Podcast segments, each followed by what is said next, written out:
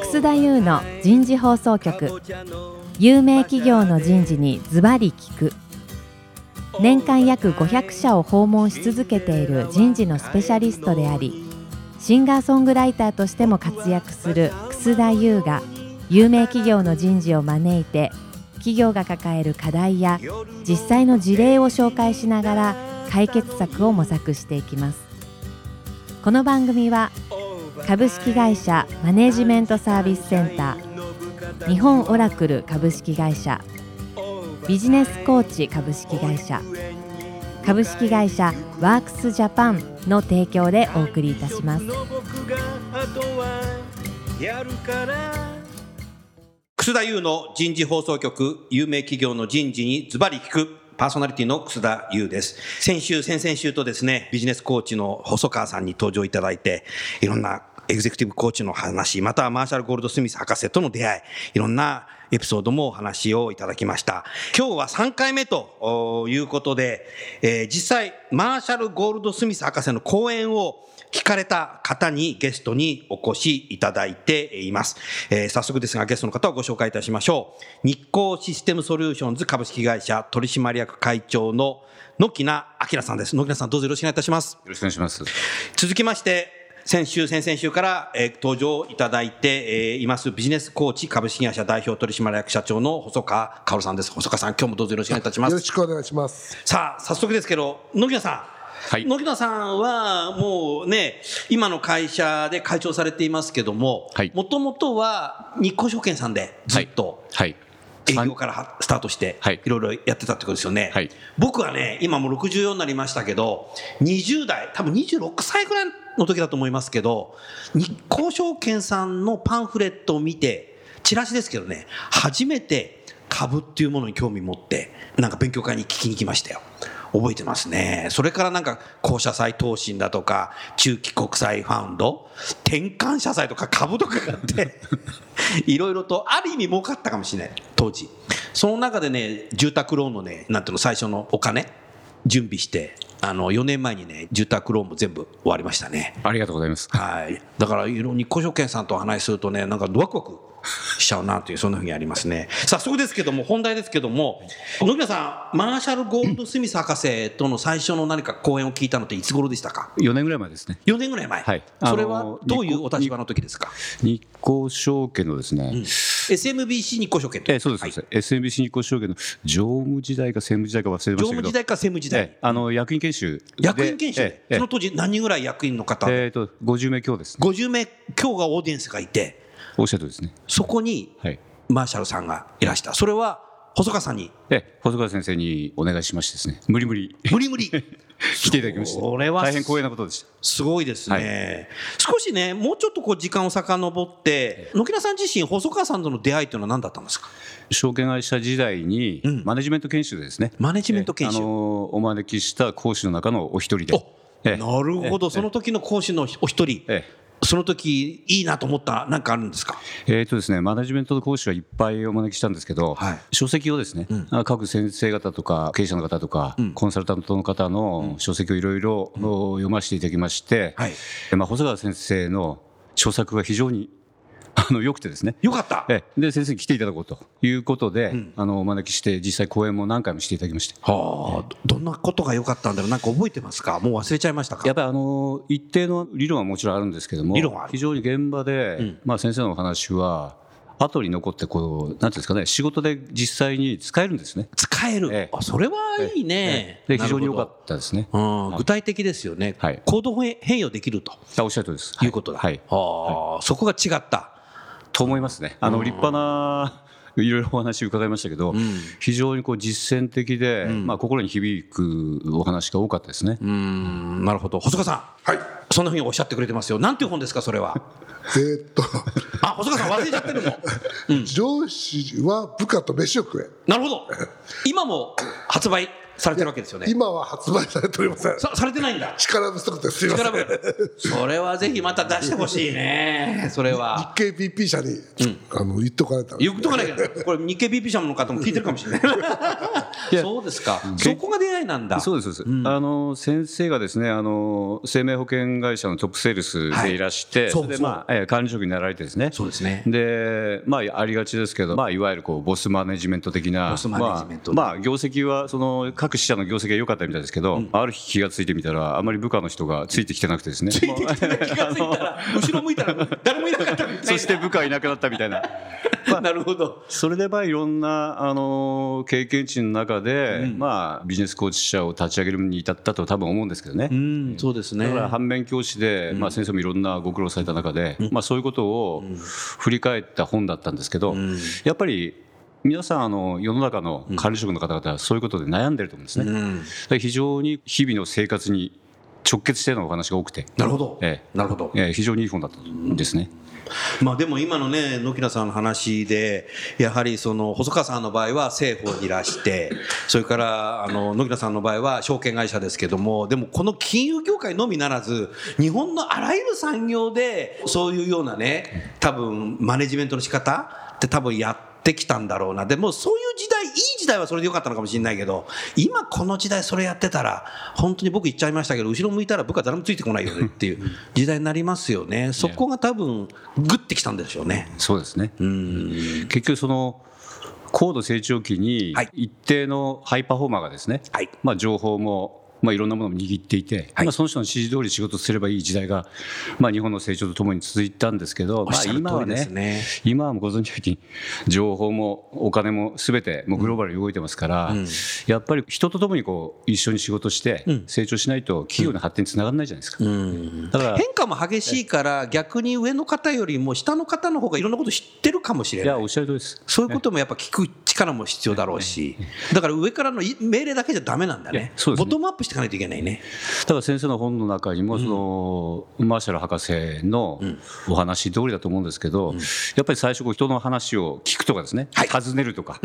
そういう話で一般的に日本の企業の管理職の方々が、はいまあ、今そうじゃないかもしれませんけど、やってるように、これやれあれやれこうだろうああだろうっていううんとはだいぶ違うんですね。だいぶ違うえーねだから理屈は分かっててもなかなかできないっていうのがん現実なんで、まあでも野木田さん自身も若い時にそうやって育てられて自分もある程度管理職になってそうやって指導してたいや私の場合はですね、どっちかというとこう暴流なもんですから、とにかく上司が嫌いだったんですよ昔上司が嫌いだった 今その方上司が番組聞いてるかもしれませんよそうですね、あの命令型の,、あの支配型の上司がすごい嫌いで、まあ、好き勝手やってましたけど若い頃、うんでも逆に鍛えられたねまあそうですねその時代はね、うんじゃあ自分はそういうふうになりたくなかった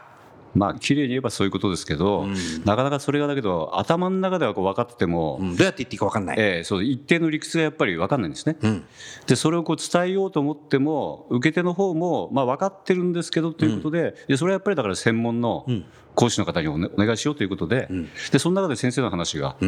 40何名もいろいろ立派な方にお話聞いたんですよ。 40何名聞いた中でえ印象的なのが細川さん まあ、もちろんあの他の先生方も素晴らしかったですけどなるほど現場で先生の一見そうじゃないように見えても、結構体系立てた立てられたお話というのは非常に役に立ったんですね。なるほどね、それは重要ですね、重要です重要ですなるほどな、でもそれを細川さんの研修はいを受けて、はい野木さん自身もなんか変わりましたか、私はですね最近は先生の私がビジネスコーチです ね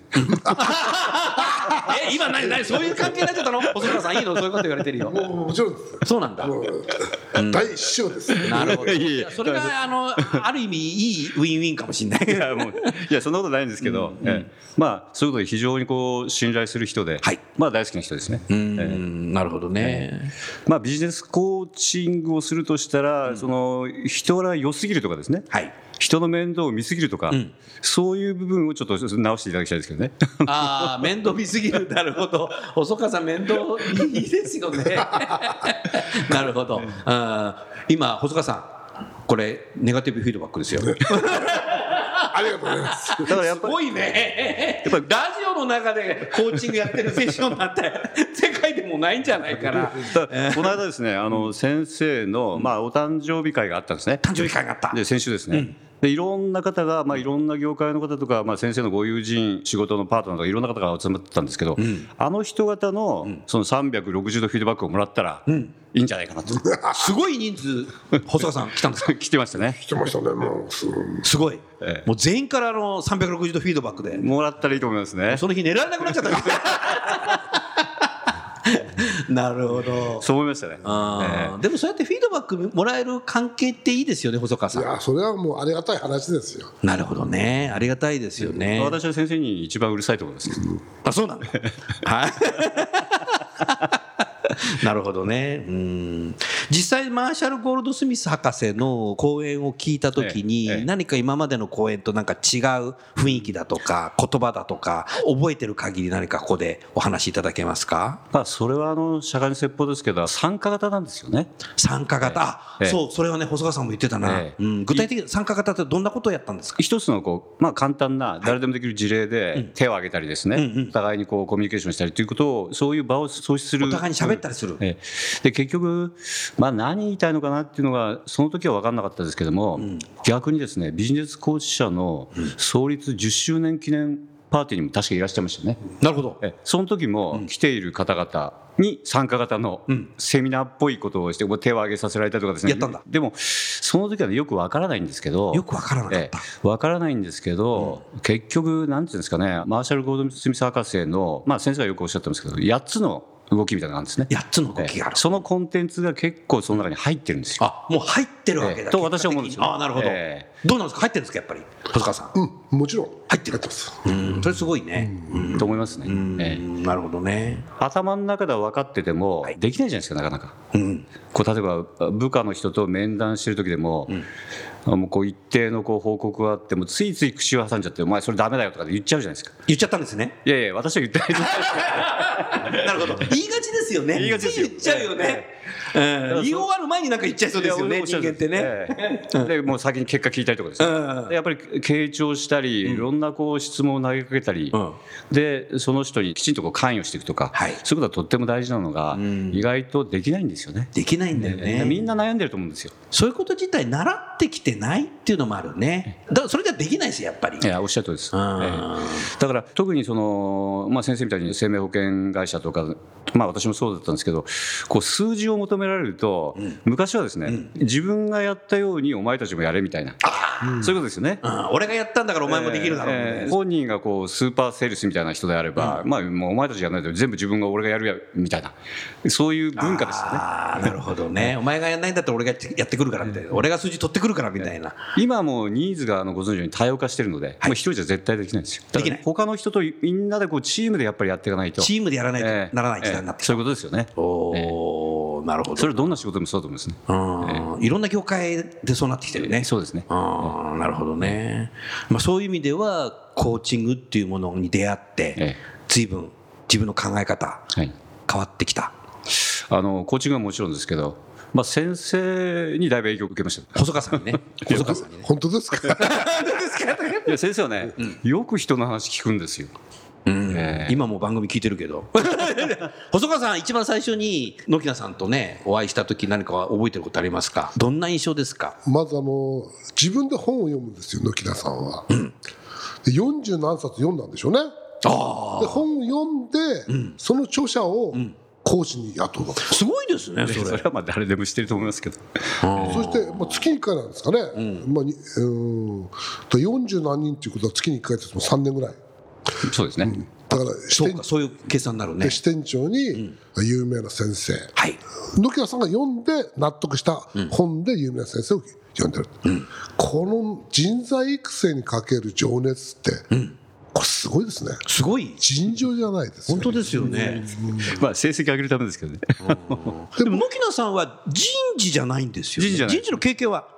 ないですねないですよね、ええぼ僕は SMBC 日興証券さんの執行役の人事部長はよく知ってる方がいらっしゃるけども、人事の経験じゃないんですよねでも熱心ですねそこいや結局あのお別れのようにそのあのし例えば支店長なら支店長部長なら部長ですけど、はい現場に帰ったら部下の人がいっぱいいらっしゃるんですね、うんであのその自分の行動をやっぱり変えていくっていうことを考えなきゃいけないじゃないですか。うんでみんな、まあ、ちょっと悩んだりしたら、まあ、本屋に行って本を読んでみてその気になるんですけど翌日からまた変わんないっていう変わんないだかねらやっぱりある程度体系立ててうんきちんとやらなきゃいけないんですよ、うんそれが組織全体でやると、うんやっぱり組織のパフォーマンスが上がるので、なるほどええそれはもう当然ですよね、うんでもそういうことに気づいたっていうのもすごいですよねそれはまあさっき草田さんがおっしゃったように、反面教師の上司ばっかりでしたからそこそこそこそこそこに行くん ですね、結局ね。なるほどな。うんまあ、でも今日ね、ずっと話をね、野木野さんの話を聞いていて、まあ僕も今64ですけど、20代の頃から日興証券さんといろいろね、こう、知り合いになって、ありがとうございますそれから一時は外資系、はい日興コーディアル証券っていう外資系になりましたよね。で、その後に今度銀行さん、SMBC さはいんの冠がついてはい、今 SMBC 日興証券っていうふうに名前を変わって、はいやはり野木菜さん自身その中で自分が相当ね葛藤したりサバイバルで残ってきて自分自身相当マネジメントスタイルっていうのを相当ね変革されてきたんじゃないかなっていうふうにそんなに思いますねだから常にそれが多分あるんだろうね会社が変わるじゃないですかその中でやっぱり生き残ってきてるっていうのはやっぱすごいなと思いましたね、それはですね細川先生といつももう酒飲んだりした時にこう盛り上がるんですけど盛り 上がる変化に対応できないと変うん変化に 対先生応できもないあの、こういうお人柄のいい方ですけど、非常に変化に敏感な方ですから変化に敏感ですよね、ええ細川さんね、ええんそう思います、だから私はですね、あのこのビジネス、まあ、コーチングという概念もそうですし、ビジネスコーチ者が、まあ、経営理念も、素晴らしい経営理念、はいまあ、あの先生的にはまだまだだと思いますけども、非常に、ね、成長すると思うんですよ、成長するこの会社が。よかったね、 細川さん。ありがとうございます。はい、ポジティブフィードバックもあったね、今日 は。たたただですね、そそれには状況がいろいろあってですね、まず先生が、まあ、あの奥様と仲良くするとかですね、まあ、奥様と非常にあの仲いいんですね、はいまあ、奥様のごし奥様にビジネスコーチされてますからあ、そうなんだ。うん、なるほど。それでまあお付き合いも多いのでお酒も飲みますから酒量も少し減らして、はい。で物もあんまり食べないで、健康管理に気をつけるとかですね健康管理まあそういうフィードバックはいつもしてます けどなるほど。なるほど。この番組終了したら、少し何か。今夜は。減らさなきゃダメかもしれないですよ、細川さん。はい。いやちゃんとされてますけどね、ええなるほどね。フィードバックありがとうございます。ラジオ番組で。 コーチングセッションをやるっていうのは。前代未聞かもしれない けど。 15万人の方に15万人が聞いてるって聞いた中で、ありがとうござい ます。 これはすすごい番組になっちゃった。 なるほどね。うーん、なるほど。先週ね、野木菜さん、細川さんがマーシャル・ゴールド・スミス博士に出会って、また家まで遊び行っちゃったみたいな話だとか、2018年、またね、なんかね、来日頼もうかなあ来み日ですねたいなうんことを言ってるんですよね。また行きたいですよね。いやそうですね先生の著作の中に、はいマーシャル博士と肩組んだりとか、そういう写真もいっぱい出てるんですけど、はいどう考えてもこれありえないなといつも思ってたんです僕もね見せてもらったんですよ実際い家遊び行ったところとかねなんか考えられないですよねこれいやもともとあのまあそれも昔から先生と話してるんですけど、はい私ちょっとピーター・ドラッカーが好きで、ドラッカーさんね、え経営の神様まあ、自分では分かってるつもりなんですけど多分理解してないんでしょうけど、まあ、いっぱいドラッカーの本読んだんですよね、はいはいでやっぱりそれはそれは良くないことなんですけど強制的にあの仲間とか、えー若い連中にこれを読んでいただいたんですけど、はいやっぱりそのドラッカーの財団の理事を10年ぐらい、ゴールドスミス博士がこうされてるっていうされねてるんですよえね、ーだからやっぱりなんかこう共通項があるんでしょうね、うん経営の神様のドラッカーさんと、ええええコーチングの神様である、ええマーシャル・ゴールドスミス博士、えーとの関係っていうんですよね、うんただ私あの管理職とかマネージャーって言葉は嫌いなんですよ、管理職って言葉は嫌い嫌いなんですよ管理職を嫌いなんじゃなくてねそうです管理職って言葉を ね、うんだから結局そのドラッカーがですね、まあ私の勘違いかもしれませんけどその世界に株式会社が登場して、はいマネジメントって概念が登場したわけですよね、そうですねそのマネジメントを私もよくあの会社の仲間にこう質問してたんですよ、はいマネージメントとはどういう意味って聞くと大体組織に対してまあ自分が指示を与えて、はいというような概念が多いんですよ。うんなるほどなるほどだけどそうじゃなくて、まあ、ドラッカーはやっぱりその組織の人たちと一緒に、一緒になんだよね、えー目的意識を持って一定の方向に向かってベクトル揃えて目標を達成するっていはうい概念でだいぶ違うじゃないですか。だいぶ違いますよね、うんだからそれ分かってるんですけどなかなかできないんですけど、そのためにはこうスキルが必要じゃないですかスキルが好き。えーあの部下の方とのコミュニケーションとかですね、それをマーシャル博士はやっぱりこう体系立てて結構語ってるんです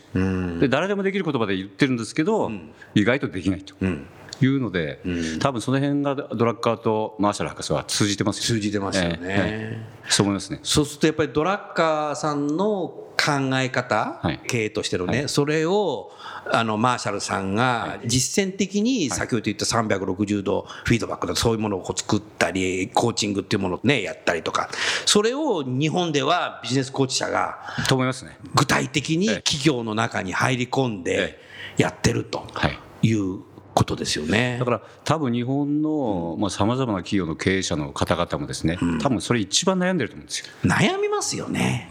だから先生はもうちょっとこう宣伝しなきゃダメです宣 伝この番組で宣伝してます。よろしくお願いしますよろしいいやそう思いますようんたくさんの企業のね、これね、番組ね、15万人ぐらい人事のいやす方ごがいですね聞いているので、そういうえね、うちの会社のトップにも、またうちの会社の執行役にも、コーチをつけたいな、こういった形でやってほしいなうと。んと思います会社のカルチャーとしてはマネージメント層にもやってほしいなと思うんであれば、はいやっていく必要があるね。えと思いますねだからそういうことを会社の中で受け入れていく会社と全くやらない会社とでは大きくなんか違ってっちゃうような気がしたけどいかがですかそれはもう成長か衰退かの、お成長か衰退かなんだなるほどそうなりますよね結局人が全てじゃないですかよく人が財産って言うじゃないですか、財産増やさなきゃダメだよねいやおっしゃる通りですそうですそういうことだよね、ええそう思います財産を単数にしまってるだけじゃん日本人は優秀なので皆さん気づいてると思うんですよ、気づいてるえーだからあとはもう行動するかどうかだと私は思うんですけどね気づいてるこのことは分かってる、ええ分かってまそすれをやるかどうか、えーだと思います決断力、うーんなるほどたねだ先生ともいろいろご相談ありますよね今すごい問い合わせが多いんですよ問い合わせが多いの、うんやっぱりこう IT 系、うんそれからやっぱりかなり業績のいい会社はすごい問い合わせが多いですね、なるほどねそれはそうですよね、一人一人の成長、それはチームでの成長、でそれを促す管理職、経営者、それ会社良くなりますもんなるね生産性も高くなるしなるね気がついてるんですみんなみ気がついてんだね、うん気がついてるあとはもうやるかやらないだかから,、うん、だからそういうところに気がつかないと、うん、やっぱ経営者は自分がいる時はいいんだけど、自分がいなくなった時この会社どうするのかと、まあ、管理職でもそうですね自分がここで部長でいる時にいいけど、部長で去った時に、その組織がどうなってるか、だから自分が去った時に業績が良くならないと、それはプロの管理職じゃないんですよ。いやー奥深い言葉ですねそれは自分がいる時よりも去った時が素晴らしいチームにするのがプロの管理職です、なるほど、でもう自僕分がは、去った時はあとは知らないようじゃダメだってことだよねうん残念ながら、えー私も生命保険業界出身でね古い話ではい恐縮ですけど、自分の代ばっかり数字上げる、管理職の多い保険会社は、残念ながら今はないですああらららそうなんだだって無理するからあ無理するよねで不正なことするでしょ、でメンタルもやられるでしょ、なるほどだから、まあ、これ生命保険会社だけじゃなくて、まあ、あらゆる、ね無理する会社って、同じことになってるはずなんですよ、だからやっぱり管理職っていうのは、にまあ、いずれにしても人間はいずれ死ぬんですよマーシャルもいつも言ってるんですけどなるほど、だから今を幸せに生きるとおうでマーシャルに僕が教えてもらった言葉ですけど、うんやっぱり今を幸せに生きること、で周りの人間を幸せにすることおうコーチすることコーチすること、ということがすごく重要で、マーシャルから教えてもらった話で95歳の老人っていう話があるんです95歳の老人、ある95歳の老人がいましたはい、でマーシャル聞きました人生の目的とは何ですかとおうおうおうおうで95歳の老人が言いました、はい人生の目的とは幸せになることであるじゃあマーシャルまた聞きました、幸せになるためにはどうしたらいいんでしょうか、ね95歳の老人は答えました家族を大切にすることわお亡くなる時は会社の人間はいない確かにだから家族を常に大切にすること、次に、夢を持つことはいどんな小さな夢でもいいから夢を持つこと、それすぐにチャレンジすることおうすぐにチャレンジするすぐそれからいくつになっても学び続けること、うわ95歳自分の能力を最大限に発揮する、まさに野木田さんですね野木田さんだからちょっと違ってますけどねすごいなで謙虚になれる 謙虚になれる、それが最後最後、多くの人のコーチをすること、手助けすることおそれが、ね、幸せに生きることであるで僕はマーシャルに聞きました、95歳の老人とは、ドラッカーのことですか、ドラッカーは95歳と11ヶ月で亡くなってますから、はいマーシャルはドラッカーの亡くなる50日間一緒に生活してますからあそうなんだで僕が質問したら、マーシャルはニヤッと笑ってました、すごい関係だったんですね、ドラッカーさんと。そうだよね。いや、野木さん、お奥深いね、このい話。やと思いますね久しぶりに先生の真面目な話聞きましたけあの、真面目な番組なんで。ど そうですねなるほど。ええ それはでも、すごいね。今の話はね、すごい。で管理職になった人は、多くの部下を育てればいいじゃないですかなるほど。自分の成績とかそうそういうことはあんまり考えず、まあ、ノキアさんも言ってましたけど、その方がはるかに素晴らしい成績になりますよ、おっしゃる通り間違いなくチームが動いてくれた方がねもう、全くそうですね、はいうんだからコーチすることなんですコよ、ーチして。部下を評価して支援すると、評価だけしたらダメなんです、うん、おっしゃる通りだね。そうなりがちだけどね、評価だけしなりがちだけどね。でご自身もコーチを受けると、自分も受けるという受けるとこれは素晴らしいですね、いや先生だけど結構面白い話されるんですよね、あのチリで、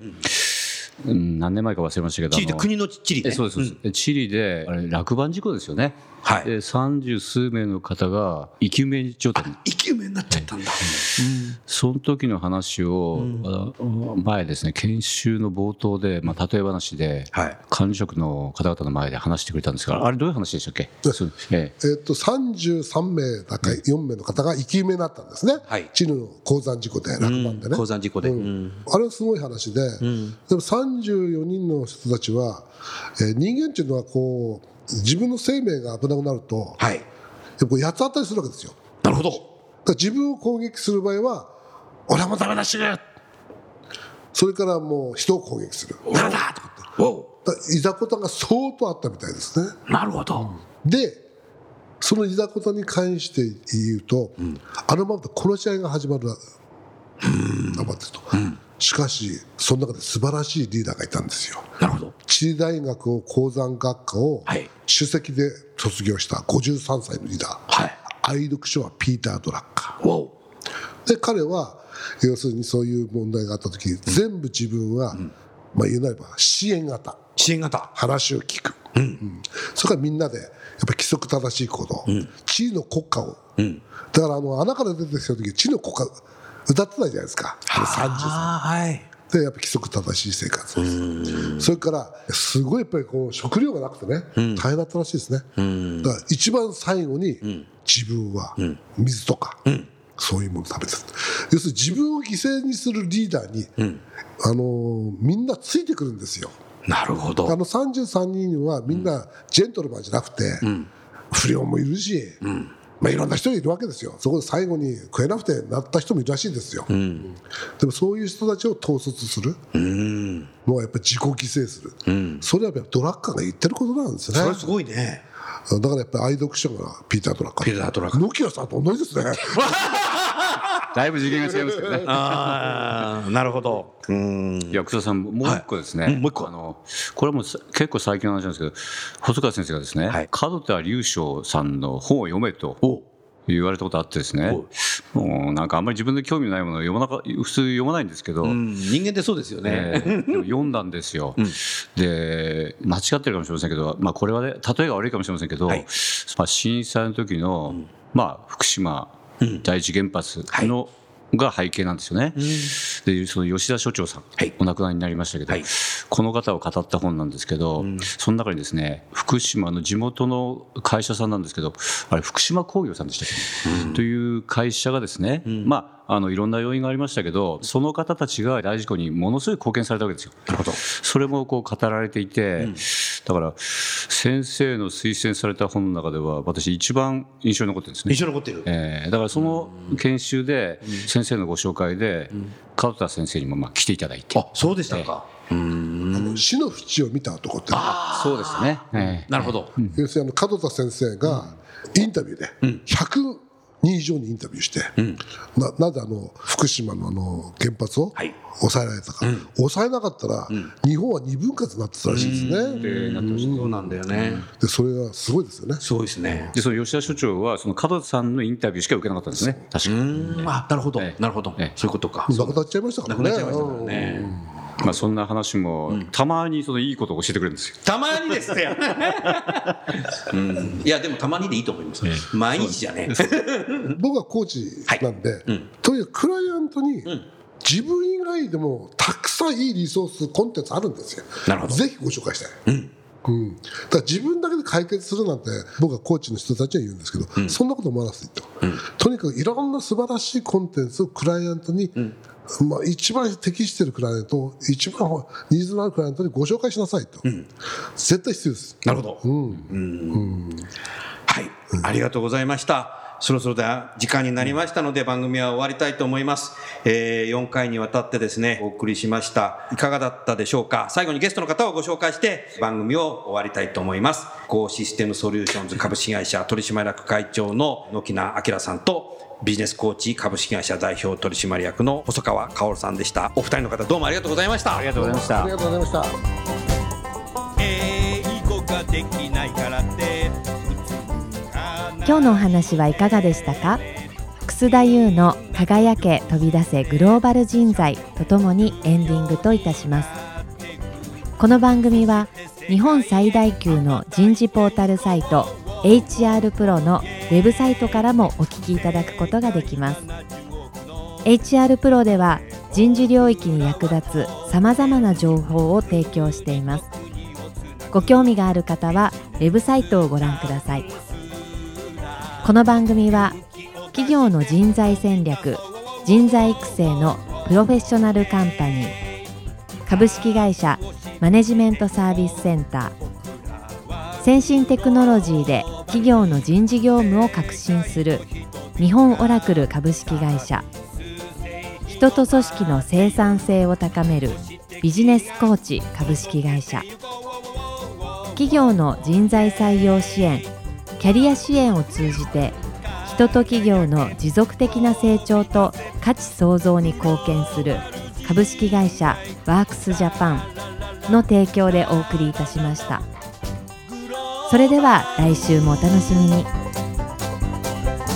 英語ができないからって